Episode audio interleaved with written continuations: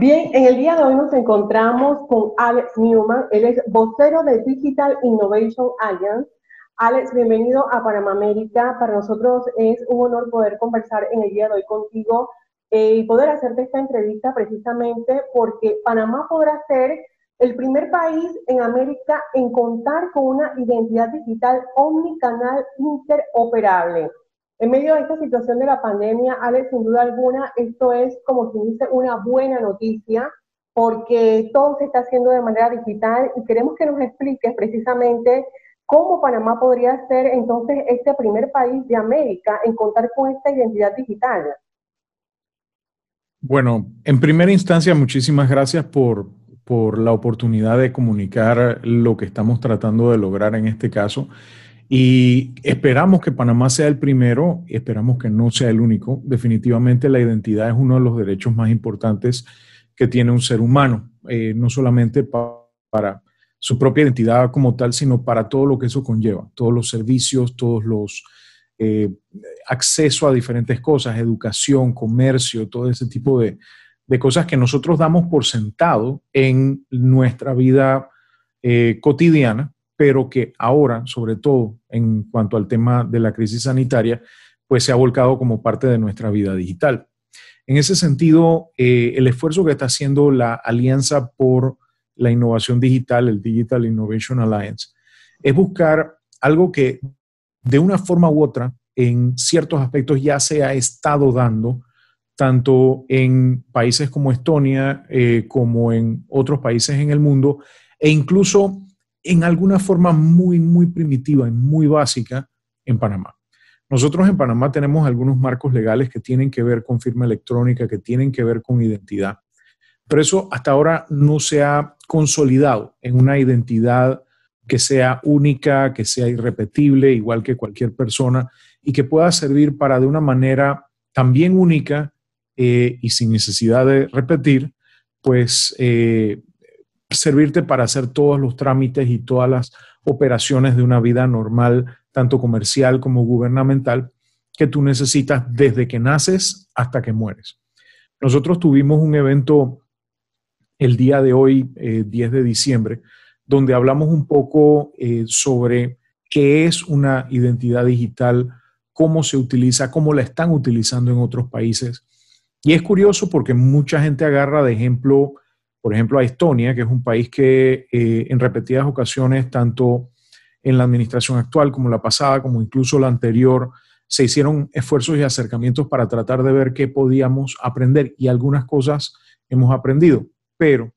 se necesita eh, un esfuerzo mayor y se necesita también un esfuerzo que yo quisiera compararlo con cuando uno va a un baile y está la pista vacía y alguien tiene que ser el primero en sacar a alguien a bailar y en este caso, pues la Alianza por eh, la Innovación Digital ha dicho, bueno, nosotros vamos a ser los primeros en sacar a bailar a ver qué pasa. En el sentido de que una identidad digital te sirve para hacer todos los trámites que tienes que hacer y hacerlos de una manera moderna como en otros países donde eso de que te pidan copia de tu cédula, eso no tiene sentido. Eso es una cosa que eh, si el gobierno la emitió, el gobierno debe tener esa información en sus manos no tienes por qué pedírtela a ti. Ellos deben saber poder que tú eres tú. Lo mismo cuando vas a un banco. A mí probablemente me puedan haber pedido 15 o 20 veces la cédula en el mismo banco, a veces en la misma sucursal. Entonces, ese tipo de, de, temas tenemos que ver cómo los resolvemos y uno de ellos es el tema de la identidad digital. Sin embargo, la preocupación que tiene la gente, bueno, pero si yo tengo una identidad digital,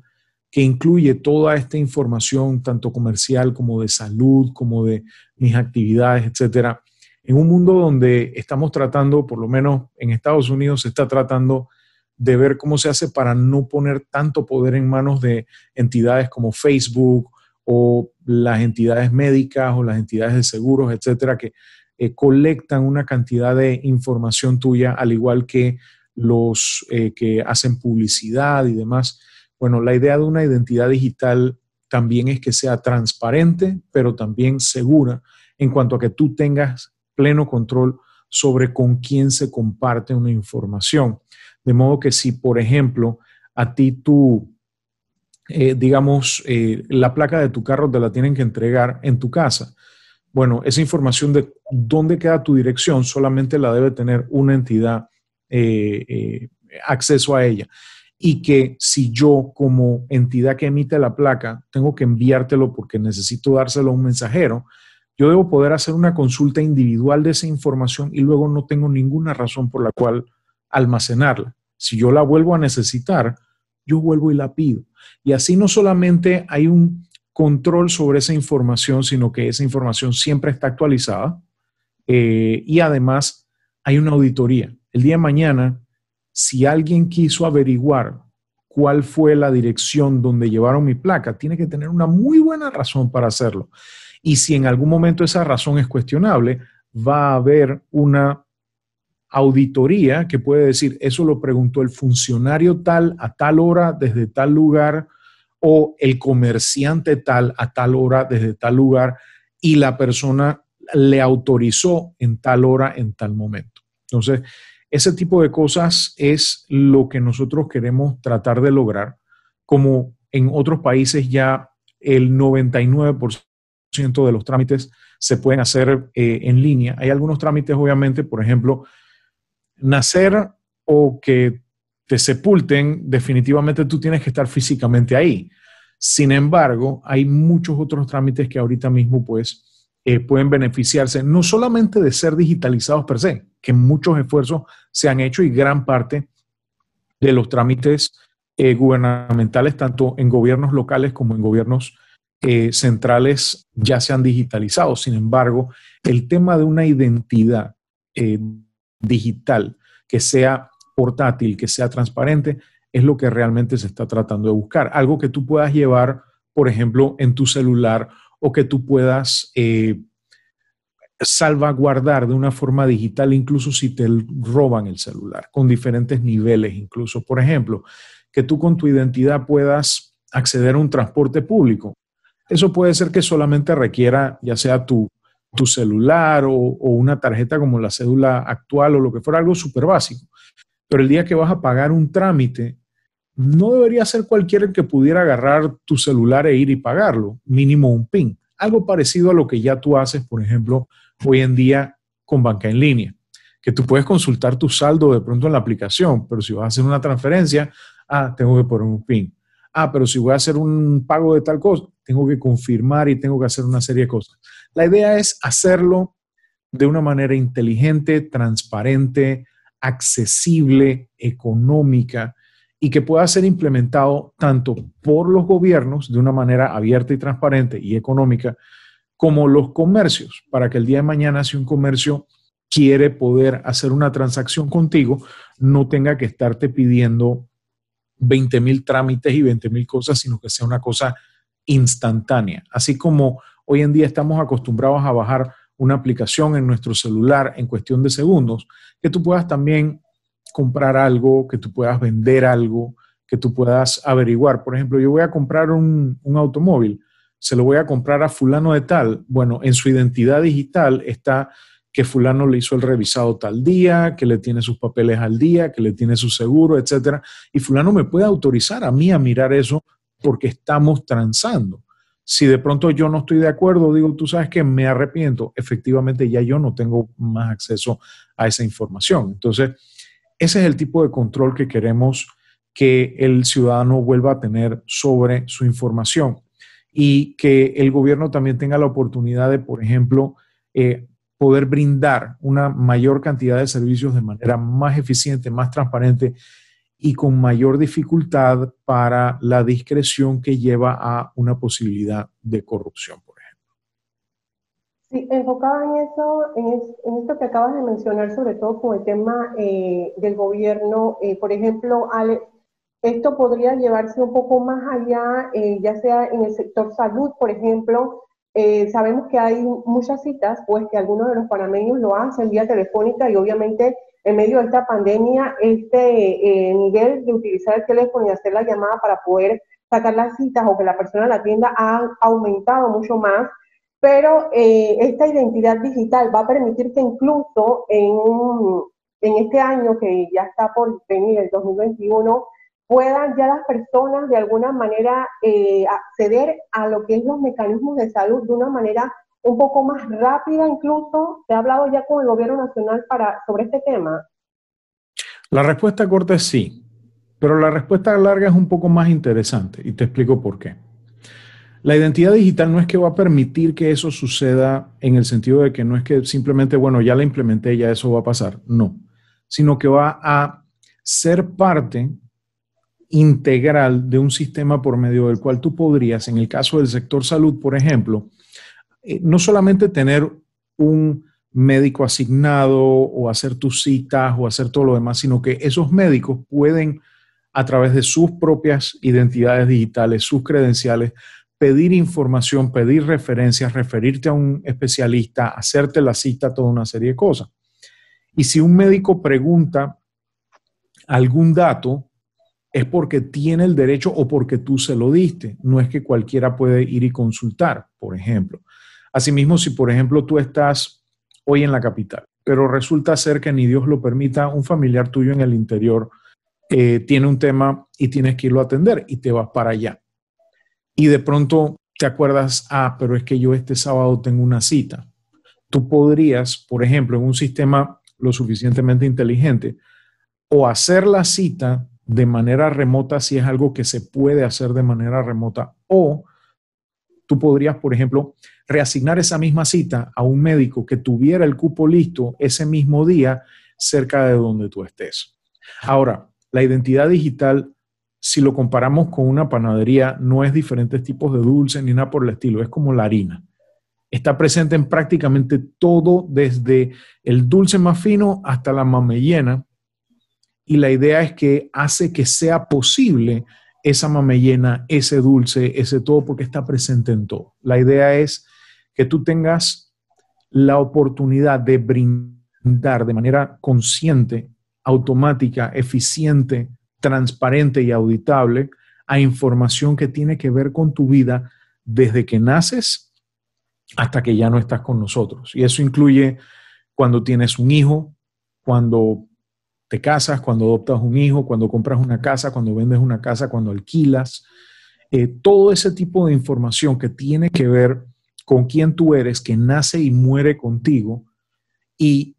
debe ser tuya, pues puedes brindarla. Asimismo, ahorita mismo nosotros, por ejemplo, hacemos un censo cada 10 años. Y muchas veces no podemos. Ejemplo, ahora. Si nosotros contamos con un sistema de identidad digital, nosotros podemos tener un censo en tiempo real. Yo quiero saber hoy cuántas personas hay de tal condición o que viven en tal lado o que están registrados, lo puedo saber ya y tomar las decisiones. Entonces, de esa manera, tanto los gobiernos hiperlocales, estamos hablando representantes de corregimiento, hasta eh, eh, incluso el mismo presidente de la República puede tomar decisiones basadas en evidencia, en información al día. Incluso un grupo de vecinos puede organizarse y en una barriada pueden tomar decisiones a sabiendas de muchos detalles que ellos mismos pueden darse derecho a ver y luego quitarse el derecho y decir, bueno, ya tomamos la decisión, ya no es necesario eh, que tengas esa información. Cosa que, por ejemplo, ahorita mismo ha salido mucho a colación porque ha estado en las noticias también que salen personas inescrupulosas vendiendo bases de datos robadas a diferentes instituciones públicas y privadas. Y que bueno, esperemos que esa ley se reglamente pronto, pero eso también tiene que ver con jugar con la identidad ajena. Y esperamos que al adoptar este nuevo, este, estas nuevas, no tanto tecnologías, sino formas de hacer las cosas, algo mucho más básico, eh, muchos de esas, muchas de esas conductas se van a dificultar o se van a encarecer al punto de que quizás la gente haga las cosas bien simplemente porque les sale más barato que hacer el juega vivo de toda la vida. Y precisamente sobre eso, Alex, qué bueno que lo mencionaste porque sí se han dado varios casos y se ha visto pues reflejado en medio de esta eh, crisis de la pandemia y en los medios nacionales ha salido públicamente personas denunciando, incluso en cuanto al vale digital, de que aparentemente eh, la persona tiene obviamente su cédula, cédula de identidad personal, pero otra persona es la que a veces está cobrando el vale digital. Entonces, eh, me gustaría saber o que nos expliques también un poco esta identidad digital,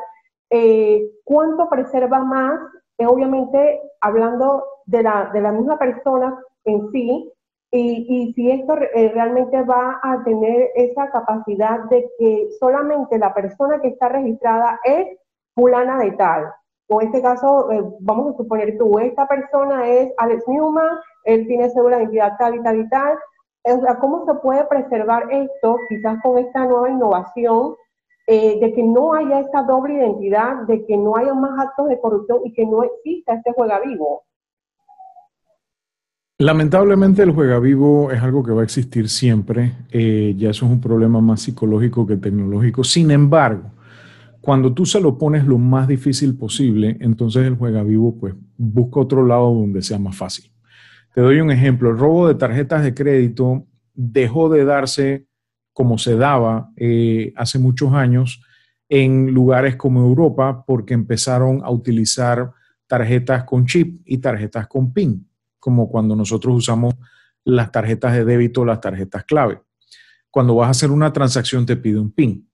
Sin embargo, usar un PIN para todo no es necesariamente la forma más segura. Y hemos visto casos donde las personas, por ejemplo, les roban los pines o los engañan o lo que fuera. Asimismo, hemos visto casos que la gente dice, me clonaron la tarjeta. Y mentira, clonar la tarjeta era lo que pasaba hace 20, 30 años cuando se agarraba la banda magnética de la tarjeta y se copiaba con una, básicamente una radiocasetera modificada. Eh, y se hacía una copia tan parecida a la original que la gente pensaba que era la original. Por eso le llamaban clonar. Hoy en día, las tarjetas tienen un chip que para copiar ese chip hay que realmente hacer un gasto grandísimo, por lo menos de seis cifras, y ningún ladrón cualquiera lo va a usar. Pero dicen la gente, no, pero es que yo pedí una comida y luego me salió una transacción online. Sí, lo que pasa es que como le diste la tarjeta en la mano a la persona, la persona tomó los datos por delante y por detrás y lamentablemente no todos los sitios web hacen una segunda o tercera verificación de que tú eres tú. Dicho esto, eh, una identidad digital bien implementada implementa también múltiples niveles de seguridad, cosa que como te dije, el día que yo voy a tomar un bus, yo creo que nada más tengo que acercar mi celular o una tarjeta. Si yo no quiero usar celular inteligente, puedo tener una tarjeta con un chip o lo que fuera y lo acerco a un lector y me deja subir y me cobra. O no me cobra si de pronto estoy en alguna condición especial que me permite montar el bus por el motivo que sea. Cada país tiene su, su forma de hacerlo e incluso cada ciudad puede determinarlo de esa manera. Sin embargo, si yo voy a pagar, por ejemplo, una multa de estacionamiento que son 5 o 10 dólares. Puede ser que me pida el PIN.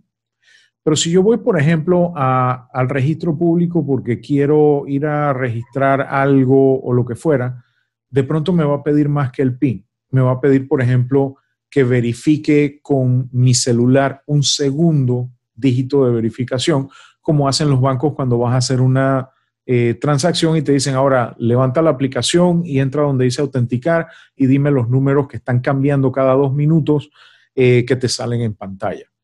Quizás en el caso de algo más importante todavía, voy a pagar una casa y quiero registrarla a mi nombre o lo que fuera, de pronto puedo necesitar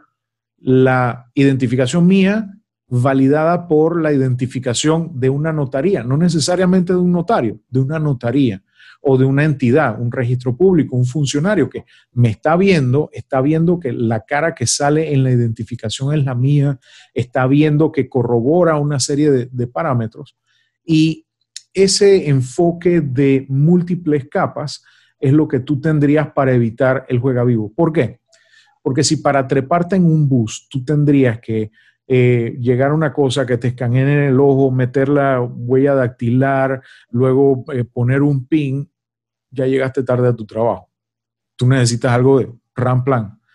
Pero si nada más fuera RAM plan, de pronto comprar una casa, alguien puede agarrar y hacerte un daño. Entonces, dependiendo del riesgo, tú vas haciendo entonces los diferentes niveles de comprobación y los niveles de auditoría también. Y de esa manera entonces tienes acceso a mayor información. Por ejemplo, eh, digamos que los transportes públicos están en manos de una concesionaria X y la concesionaria tiene que tomar decisiones de, oye, ¿dónde mando más buses? ¿Dónde pongo más paradas? ¿Dónde? Bueno, esa persona no tiene que saber que Alex o que su se subió a, a las 3 de la tarde en el bus que fue de tal lado a tal lado.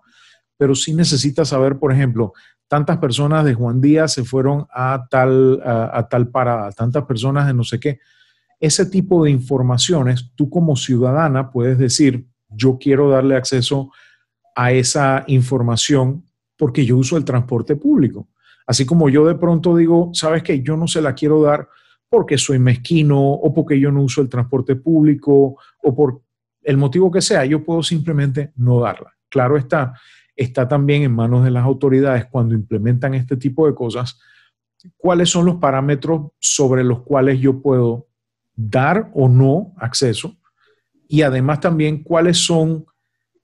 eh, privados por defecto y cuáles son públicos por defecto. Por ejemplo, mi número de cédula puede ser público por defecto porque nadie puede hacer una transacción solamente con mi número de cédula, pues tiene que tener una autorización pero hay otras cosas como, por ejemplo, mi fecha de nacimiento,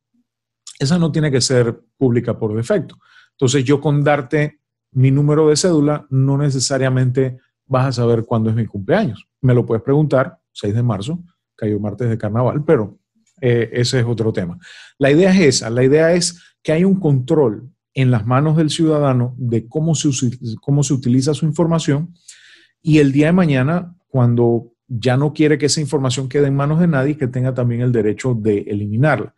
Y esto también es clave no solamente para nosotros los ciudadanos que vivimos y,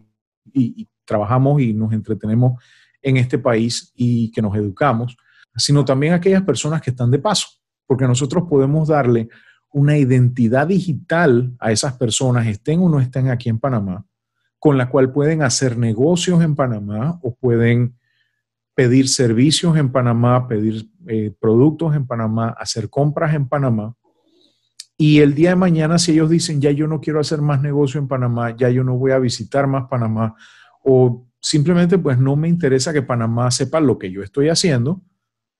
puedo pedir eliminar eso y se acabó. Claro está, todo eso tiene su pro y su contra. Si ya yo hice una serie de transacciones y todo lo demás, y yo digo, sabes que ya yo no quiero más saber nada con Panamá, el día que vuelva de nuevo a querer hacer una transacción, tengo que empezar de cero como cualquier otra persona nueva. Entonces, ese tipo de cosas también el gobierno tiene que decidir, bueno, qué tanta de esa información realmente la persona puede eliminar o qué tanta no. Por ejemplo, yo podría no eliminar necesariamente eh, cualquier tipo de problemas con la ley que tuvo la persona, por decir algo. Esas decisiones obviamente no las tomamos las personas que manejamos la tecnología esas decisiones las toman las personas que manejan las políticas que se utilizarán a través y centrados en este tipo de tecnologías de identidad digital. Alex, ya para culminar, eh, me gustaría saber en qué etapa estamos y cuándo entonces Panamá podría tener esta identidad digital o cuándo los ciudadanos aquí en el país la podrían estar utilizando. Bueno, en cuanto a tecnología, se podría decir que tenemos por lo menos 10 años de atraso. Sin embargo, una de las ventajas, y esto lo hemos visto con otras tecnologías, por ejemplo con los celulares, es que, por ejemplo, cuando nosotros estábamos más jóvenes, en las películas decían, oye, que es que estoy pasando por debajo de un puente y no me vas a oír. Y se hacían como que se había cerrado. Eso eran los celulares de primera generación de los años 70 a los años 80, que funcionaban como nosotros más o menos eh, usábamos los radios troncales y toda una serie de cosas. Nosotros no tuvimos esa clase de celulares en Panamá. Nosotros arrancamos ya con la segunda y tercera generación de celulares prácticamente. En ese sentido, hay muchos países que tienen 10 eh, años de adelanto a nosotros y que ya tienen muchas de estas tecnologías funcionando y que también han cometido errores, han tenido desaciertos, han aprendido y han mejorado. Nosotros nos podemos beneficiar de esa experiencia. Los primeros dispositivos y prototipos de identidad digital están en las manos de un grupo de personas de la Alianza de Identidad de, Innovación Digital y van a estar empezando a ser implementados, por lo menos internamente a modo de prueba, en grupos de personas eh, cada vez más, más grandes y demás, tratando pues de buscar una masa crítica en colaboración con las diferentes agencias del gobierno, con diferentes comercios y demás, buscando que haya eh, una oportunidad de que cuando se llega a una cierta cantidad se pueda realmente convertir en un estándar y adoptarse. Cosa que probablemente en otras circunstancias hubiera demorado años, pero dadas las circunstancias actuales, creo que probablemente pueda demorar mucho menos, estamos hablando un año, dos años, etcétera, en el sentido de que hay muchas cosas como el tema de comercio electrónico, como el tema de las entrevistas en video de manera remota vía internet, como estamos teniendo en este momento, que eran tecnologías que ya existían, pero que no se habían aprovechado porque las maneras tradicionales de hacerlo estaban tan, tan, eh, estábamos tan acostumbrados a ellas que no se nos ocurría que había otra manera de hacerlo y que en algunos casos puede ser mejor. El caso de la identidad digital no es diferente. En el caso de la identidad digital, en, otros países ha demorado entre 5 y 10 años en implementarse. En Panamá, si hay la voluntad y si tenemos la oportunidad de sumar a todos esos profesionales de todas las ramas que son necesarias para manejar este tema, eh, posiblemente en cuestión de dos, tres años podemos estar disfrutando de todos los beneficios de poder seguir lo que estamos haciendo y que se empezó hace mucho tiempo ya de digitalizar muchos de estos trámites y de hacer las cosas, pues ya llevarlas al ambiente digital, pero a través de basarse en una identidad digital uniforme, transparente, eficiente, económica, accesible y que nos permita acceder a educación, a servicios, a todo lo que tiene que ver en nuestra vida cotidiana pero en este caso en nuestra vida digital. Bien, te agradecemos, Ale, eh, por esta eh, gran explicación de lo que podría ser esta identidad digital y que ojalá, y como bien lo mencionaste, dentro de uno o dos años podamos contar realmente con este beneficio porque sin duda alguna en medio de toda esta situación de la pandemia lo hemos vivido no solamente a nivel mundial, sino aquí en Panamá, y se ha visto también esa brecha que existe todavía en algunas partes, inclusive del interior o en algunas partes muy rurales, y eh, sería bueno que incluso el gobierno más adelante también estuviera pensando en